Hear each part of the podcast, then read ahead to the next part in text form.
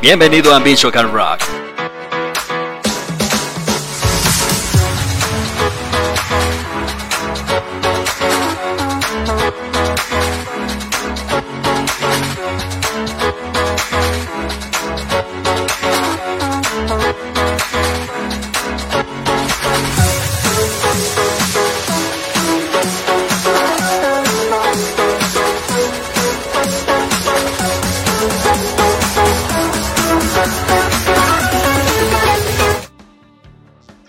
Hola, ¿cómo están? Gracias por estar el día de hoy con nosotros en este nuevo drink psicológico. Y bueno, el día de hoy les voy a hablar de, de vivir bonito. Suena como a un comercial de una tienda departamental que es medio cara. Yo ni voy ahí porque soy pobre. Mm. Estoy tomando mi café. Espero que ustedes también tengan un drink a la mano para pasar un rato muy breve pero creo yo que muy productivo. Entonces, les decía que el día de hoy voy a hablar de, vivir bonito. ¿Qué es vivir bonito? Suena más a un eslogan publicitario, les decía, suena más a un idealismo, suena más a una utopía, pero vivir bonito es en realidad em, una de las cosas que nos puede ayudar a tener equilibrio en nuestra vida. Y cuando digo vivir bonito, no significa en el estricto sentido de la palabra de ten bonitos pensamientos, eh, programa tu mente para un lindo día, o sea, no, porque pues hay vicisitudes a lo largo del día, en lo cotidiano de nuestra vida, que no siempre nos, nos permiten vivir bonito, ¿no? Pero pues vivir lo mejor posible. Y bueno, hoy vamos a hablarles acerca de, de unas preguntas relacionadas con la confianza en nosotros mismos. ¿Alguna vez han realizado ese ejercicio en donde se dejan caer hacia atrás y tienen la confianza de que alguien más los va a sujetar. O sea, no sé ustedes, pero a mí me cuesta trabajo, ¿no? Entonces siento como que, como que no, no me van a agarrar, no confío en los demás, pero confío en mí, aunque no del todo. O soy honesta, ¿no? No del todo, pero ¿qué es la confianza en nosotros mismos? El día de hoy vamos a mencionar la confianza en nosotros mismos por algo muy, muy interesante que estuvimos comentando y que nos pidieron la semana pasada, que es, en este caso, eh, lo que tiene que ver con la autoestima, en el cuánto y cómo nos estimamos a nosotros mismos, cómo confiamos en nosotros mismos, ¿no? Entonces, para confiar entre, entre las demás personas y nosotros, pues ok, nos pueden decepcionar, ya no confiamos tantos, nos pueden eh, firmar un contrato, confiamos, podemos creer en su palabra porque ha sido congruentes, pero la confianza en nosotros mismos, ¿de qué se trata? ¿Cómo es que llegamos a perder esa autoestima? Yo siempre he pensado que la autoestima es un poco como, como el resfriado, en donde por alguna razón te contagiaste o te enfermaste, te resfriaste, y empiezas a tomarte tus test, empiezas a tomarte, no sé, tu pastilla para los síntomas, o, o, descansas, o dejas que fluya lo que sea, y otra vez le vuelves a dar a la vida, ¿no? Y en una siguiente ocasión quizá te da con menos intensidad, y así, ¿no? Entonces es como que ir trabajando en las cosas que tenemos que ir haciendo. Y una de las cosas más importantes que tenemos que hacer para lograr la autoestima o para comenzar a trabajar en ella es el juicio personal. Es decir, a lo mejor alguien te va a decir, es que tú eres muy buena persona, eres muy linda, eres muy comprensiva, lo que sea. Pero un juicio personal tiene que ver con lo que es lo bueno y lo malo de ti. Es como que hacer una especie de lista, ¿no? Haces una lista y dices, a ver, yo, en este análisis, mis, mis puntos eh, afirmativos o, positivos, pues son estos, y mis puntos negativos, pues son estos otros, ¿no? Entonces, de estos buenos o de estos positivos, ¿qué quiero continuar haciendo? Y de estos que no son positivos, ¿qué quiero cambiar o qué quiero quitar? Entonces, la autoestima tiene un trabajo personal y en ese juicio personal tenemos que hacer nuestro listado. A ver, Jen, tú eres muy perfeccionista. A ver, Jen, tú tienes corazón de pollo. Cosas así, ¿no? Dices, bueno, con ese corazón de pollo no vas a lograr nada bueno, tienes que ser un poco más objetiva. Entonces, lo bueno y lo malo en ti y lo que por supuesto, hay que mejorar y lo que se debe dejar, ¿no? Otra cosa muy importante es la aceptación, pero ojo, sin el autoengaño, es decir, asumiendo lo que somos y lo que tenemos, ¿no? El autoengaño, pues simple y sencillamente nos va a hacer que nos frustremos o que en un ambiente social estemos viviendo en una, en una irrealidad, ¿no? Aceptarnos a nosotros mismos, pues estar de acuerdo con lo que somos en nuestra mente, en nuestro cuerpo, con nuestras aptitudes, nuestras limitaciones. Obviamente hay que integrar nuestro aspecto físico a la aceptación, porque pues evidentemente si tú quieres medir 1,80 y mides 1,60 difícilmente vas a crecer 20 centímetros, ¿no? O, pero si quieres a lo mejor bajar 10 kilos, pues entonces sí, eso sí, ¿no? Entonces el autoengaño en la aceptación no es bueno y hay que asumir lo que somos y lo que tenemos. Es lo que hay, es lo que hay chiquito. bueno, es lo que hay, ¿no? O sea, se puede mejorar, que bueno, pero si ya no se puede, o sea, si te encuentras una limitante muy grande, o si el proceso para, para cambiar las cosas es tardado, pues hay que aceptar que va a ser tardado y es lo que hay, es lo que tienes en el momento, ¿no? Otra cosa muy importante es el legado psicológico. ¿Qué significa este legado psicológico? Mm. El legado, lo que queremos dejar, cómo queremos trascender como personas, ¿no? Es una especie de patrimonio psicológico es, es que nuestra personalidad sea percibida como un ente total positivo, ¿no? Como la, conformación de, nuestra personalidad en cuanto a nuestra fuerza de voluntad, al lenguaje verbal, no verbal, a la, cómo interpretamos la vida, lo que queremos dejar, cómo es que queremos trascender en esta vida. Algún día nos vamos a ir porque somos mortales. ¿Qué es lo que queremos dejar a nuestros hijos, a nuestros alumnos, a nuestros pacientes, a la sociedad en general. O sea, no venimos aquí a, habitar de forma eh, sin sentido. O sea, hay que encontrarle un sentido y dejar un legado psicológico bonito. Otra característica, o, mejor dicho, otro punto importante que tiene que ser tomado para la cuestión de la autoestima, pues es lo relacionado al trabajo. Ah, ¿saben que se me estaba súper olvidando y que de hecho no puse? Pero bueno, ahorita se los voy a, comentar rápidamente. Bueno, el trabajo, el trabajo tiene que ser satisfactorio, te tiene que gustar. Cuando llegas a un momento en que estás fastidiado, en que la gente te aburre, en que les contestas mal, bueno, pues hay que trabajar en ello. Fíjense que hay un trastorno que se llama burnout. Es uno que ahorita estoy viviendo yo, en el cual estoy trabajando, que tiene mucho que ver con eso de que te cansas en el trabajo, la fatiga es tan alta que te cansas en el trabajo. Pasa mucho, seguramente lo han em, presenciado, cuando van a una institución pública y un servidor público les atiende con unas ganas que dices, no manches, ¿qué quiere? Sí, el que sigue, no, o sea, ¿por qué? Porque ven tanta gente y están tan fastidiados. Y bueno, no es que yo esté propiamente fastidiada, pero les comparto, ¿no? Eh, de repente te cansas y hay que trabajar en esto y hay que descansar y hay que eh, afilar el hacha y nuevamente con, con bríos renovados retomar tu trabajo, porque el trabajo debe darte satisfacción. Entonces es muy importante que estés o trates de estar en una actividad o que realices las actividades laborales, pues que sean de tu agrado. De otra manera, pues esa autoestima se puede ver afectada.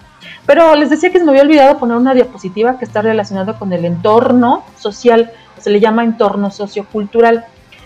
Fíjense que eh, cuando una persona, por ejemplo, que va a Alcohólicos Anónimos o que va a una rehabilitación por drogadicción, por ponerles un ejemplo, pues ya estuvo Estuvo todo muy mono en el centro de rehabilitación, tenían su desayuno, su actividad física, incluso, no sé, su actividad religiosa, su actividad artística, su actividad psicológica, iban con el psiquiatra y todo muy bonito, ¿no? Y un ambiente así muy propicio, pero o oh, salías de ahí y regresabas a tu, a tu ambiente de siempre, con tus amigos de siempre, ¿no? Que a lo mejor también consumían y que no estaban o no habían vivido la dinámica que tú tuviste en ese centro de rehabilitación y ¡pum! otra vez te volviste a contaminar o volviste a caer, ¿no? Pues muy importante tener relaciones sociales saludables, porque ese es el, el indicio de una autoestima buena. Si tu amigo es vampiro psicológico, o bueno, tiene actitudes de vampiro psicológico que vimos la semana pasada. Si tu amigo siempre se está quejando, te cansa y no le das, eh, no le encuentras el hilo y es más problemático que y ya sientes menos bonito que que que, ah, bueno, mejor dicho, ya sientes más feo que bonito cuando estás viviendo con esa persona, pues adiós, ¿no? El, ámbito donde te desarrollas, donde recursos, donde, perdón, Em, donde se dan tus recursos de comunicación, de socialización, debe ser sano. Y si no es sano, propícialo. Y si no se puede cambiar, pues cambia de ambiente, ¿no? Dice mi mamá o decía mi mamá, si te quieres casar con un médico, pues frecuenta hospitales. es un decir, ¿no? O sea, quieres casar con un médico, es un comentario muy misógino, ¿verdad? Pero bueno, es un ejemplo, ¿no? O sea, te quieres casar con un deportista, pues ve a eventos deportivos. Es un decir, no vayan a querer casarse con nadie, ¿eh? pero sí, ¿no? Si quieres conocer o tener amigos rockeros, pues frecuenta bares de rock, ¿no? No te vas a ir ahí como que a la guaracha o, o este al narcocorrido o no sé, estos lugares de, de música de banda, ¿no? Muy respetables mí no me gustan, pero muy respetables. En fin, ¿no? O sea, ¿de qué gente te vas a rodear? ¿Qué quieres para tu vida, no? Si hablamos del trabajo, pues es importante el ambiente laboral, aunque en el ambiente laboral a veces nosotros no podemos inferir, ¿no? Mm. Otra cosa muy importante, pues no fomentar en nosotros mismos la envidia. O sea, no es bueno medirse con respecto a los demás. Por eso comenzamos con el primer paso que tiene que ver con conocerse a uno mismo, con el juicio personal. Ay, perdón, ya le pegué el micrófono y eh, el no tener envidia está relacionado con tener un proyecto de vida propio. ¿Qué quiero para mí? ¿Qué me satisface a mí? Independientemente de tu pareja y de tus hijos, claro, hay que ser realistas. Pero ¿qué quiero para mí? A lo mejor el vecino quiere para él su casa de tres pisos. Y a lo mejor yo también lo quiero, pero en este momento no lo puedo tener y no por eso me voy a frustrar. Pero puedo tener mis metas inmediatas, ¿no? ¿Qué quiero para mí? Ah, pues quiero ser mejor padre, quiero estudiar una licenciatura, no quiero, quiero hacer un doctorado, no quiero, quiero ser cocinero, lo que yo quiero, mi proyecto personal. No me mido con respecto a otros, porque cada persona es única, diferente, es individual, ¿no? Entonces, pues eso hay que tenerlo presente. Sé que es complicado de repente en un ambiente, en un entorno social donde, pues, eh, se gesta como que eso de, la competencia, pero no, no, o sea, hay que ser, hay que ser, en vez de, de competitivos, hay que ser empáticos, ¿no? O sea, me pongo en lugar del otro y no compito, sino que, bueno, a ver, a él le cuesta más trabajo o él le fue mejor. Entonces, la empatía también es parte fundamental de la autoestima, porque la empatía es un signo de madurez. Ay, viene cómo viene, ay, me choca, ay, esas actitudes que siempre tiene, ay, lo saludo y nunca me pela. A lo mejor ese día, a lo mejor tiene problemas en casa, por eso no te saludó. O a lo mejor, a lo mejor venía tan distraído en sus propios problemas pensando en cómo iba a pagar la comida de esa semana que no te vio y no te saludó y tú pensaste que pues, ya le caíste gordo y que hiciste algo cuando en realidad a ti ni te están pelando, ¿no? hay que ser empáticos. Empáticos es no ser consecuentes, sino ponerse en los zapatos de los demás. Como les decía, es una capacidad o un signo de madurez, no es fácil, claro, una capacidad de saber perdonarse y perdonar a quienes nos rodean. No es fácil, claro, pero eh, vale la pena intentarlo y trabajar en ello, ¿no? Y bueno, finalmente, pues siempre también vale la pena hacer algo positivo por los demás. No estoy diciendo con esto que si les piden dinero, pues inmediatamente se desfalquen y les presten dinero, pero cualquier cosa, un comentario, una sugerencia, un apoyo, lo que sea, algo positivo por los demás, también aumenta nuestra autoestima. Pues ya les decía, la autoestima para mí siempre ha sido como esa, esa, ese momento en el que te enfermas de gripe y que empiezas a tomar tus tecitos y los tecitos te van ayudando, reposas, descansas o te pones la inyección y ¡pum! ya estás. Entonces hay que trabajar en ello de forma constante. Y a veces la autoestima tiene mucho que ver con las decepciones amorosas.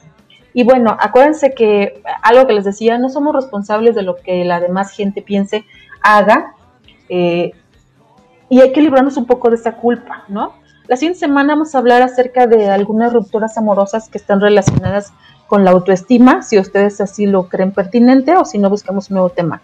Pero me parece importante porque cuando fracasamos en una relación, obviamente eh, una relación sentimental, pero también podemos fracasar en una relación social, nuestra autoestima se cae, ¿no? Entonces hay que trabajar en ello y es muy importante. Entonces la próxima semana vamos a hablar acerca de los fracasos. Perdón con esta mala costumbre de tocar el micrófono. Vamos a hablar de los fracasos eh, sociales que van implícitos los fracasos sentimentales, pero lo vamos a tocar muy superficial para no meternos ni clavarnos en tantos rollos, relacionándolo un poco a la autoestima. Así que pues el día de hoy, retomándolo, recuerden que vale la pena hacer un autoanálisis, una lista de a ver mis, mis puntos débiles o, o lo que positivo en mí y negativo en mí. También vale la pena hacer una lista de nuestras habilidades, para que soy buena, para que no soy tan buena, qué puedo mejorar, qué me gustaría hacer. Vale la pena aceptarse a uno mismo, bueno, yo soy así, tengo esto, este es mi aspecto físico, lo puedo mejorar, lo puedo cambiar, no lo puedo cambiar, lo voy a aceptar, voy a asumirlo. ¿Qué legado psicológico quiero dejar a mi comunidad, al mundo, a mis hijos? ¿Qué legado quiero dejar? ¿no? ¿En qué ambiente me quiero mezclar? El ambiente sociocultural, ese ambiente en el que quiero desarrollarme y crecer, obviamente no me quiero ir para abajo. ¿Qué trabajo estoy llevando a cabo? ¿Puedo mejorar eso? ¿Lo puedo cambiar? ¿No lo puedo cambiar? ¿Cómo lo puedo hacer mejor? ¿Qué es, me está haciendo la envidia? ¿Estoy siendo envidioso? ¿No estoy siendo envidioso? ¿Soy empático? ¿Hago algo por los demás? Y bueno, pues lo dejamos ahí con esto. Entonces, espero que les haya sido de utilidad este pequeño y muy, muy breve drink psicológico. Aprovecho para mandar saludos. No me sé el nombre de todos, pero voy a mandar saludos a Vero, a Chris, a David, a Mitch, a Lee Andrade, em, a, ya me acordé, a mis ex compañeros de secundaria, a Ale Magaña, a Lynn, por ahí está Selenene. Eh, ¿Quién es más? Ah, también un agradecimiento especial a Ulises Peña, que terminando esta sesión voy a reproducir una de sus canciones. Bueno, no es de él, y de hecho no creo que tengan ni los derechos. Pero como hemos estado poniendo canciones y Facebook nos ha estado limitando, que porque quién sabe que hay derechos de autor y no sé qué más, pues eh, me tomé la libertad de invitarlo y al final de las sesiones voy a estar poniendo unos videos de él. Él toca la guitarra y canta. Pues me pareció bastante interesante, pues espero que sea de su agrado. Así que pues nos vemos la próxima ocasión. Este fue Dream Psicológico. Yo soy Jen Merino. Hasta la próxima.